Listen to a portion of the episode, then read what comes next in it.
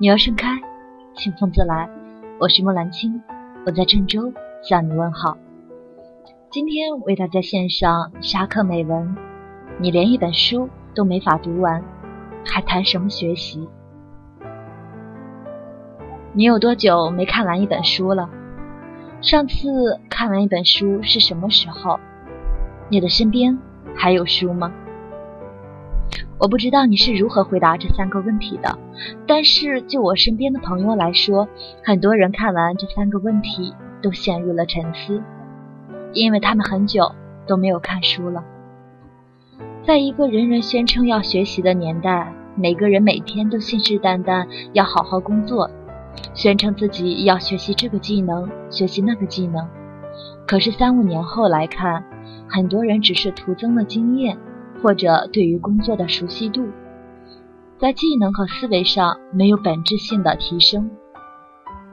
为什么？因为一个连一本书都读不完的人是没法系统性思考问题的。一本书的成型需要作者的全局思考和编辑的精心整理。写作的过程就是一种逻辑的体现。没有人愿意买一本逻辑混乱的书籍。看完一本书。就是一次锻炼大脑的机会。学习的过程则是无比的类似于这种思维。技术性的工作则是理解技术的本质原理，再将其原理扩展应用。智能型的工作则是提升效率，通过合理规划，最大化简化流程。所有的这些都是可以通过阅读得到训练的。我理解，在当下这个恶劣的环境下，读完一本书已经是一项很大的挑战了。我们被外界信息干扰太多，一会儿微信好友发来消息，一会儿朋友圈红点又出现了，一会儿微博又有了一条新评论，一会儿自己喜欢的博主又发了好看的照片，需要自己去抢热门。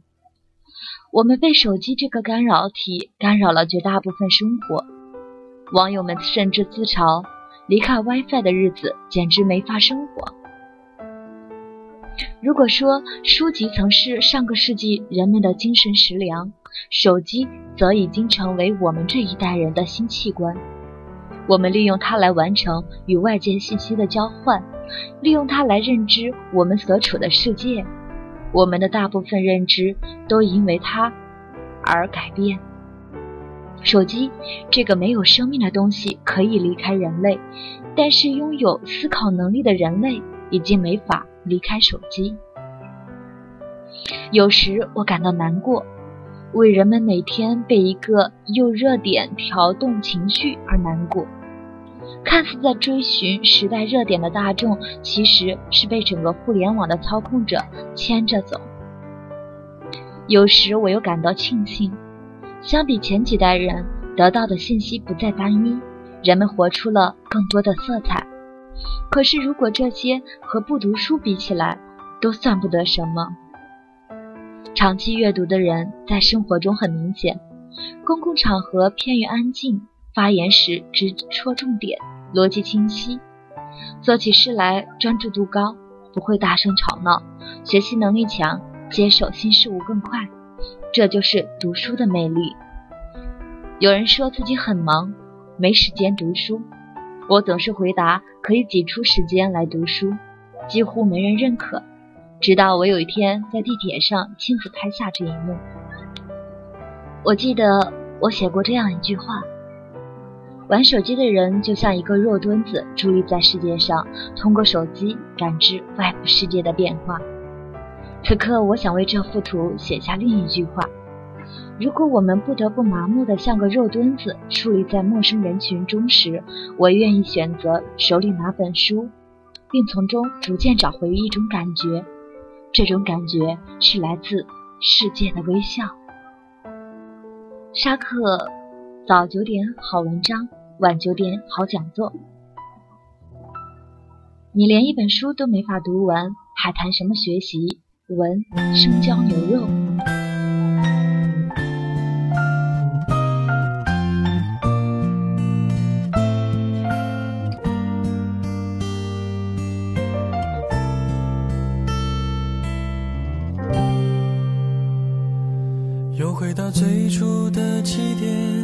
记忆中你青涩的脸，我们终于来到了这一天。桌垫下的老照片，无数回忆连接。今天男孩要赴女孩最后的约，又回到最初的起点。呆呆地站在镜子前，笨拙系上红色领带的结，将头发梳成大人模样，穿上一身帅气西装，等会儿见你一定比想象美。好想再回到那些年的时光，回到教室座位前后，故意。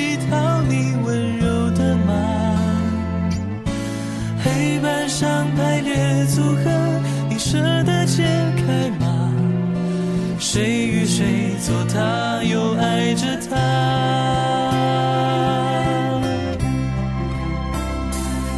那些年错过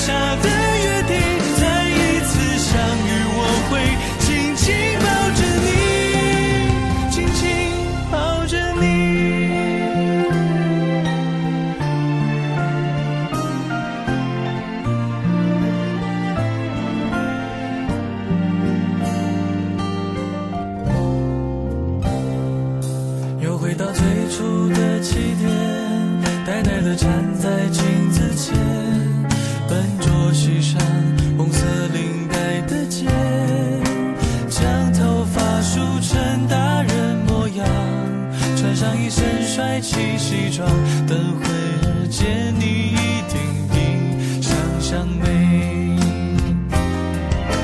好想再回到那些年的时光，回到教室座位。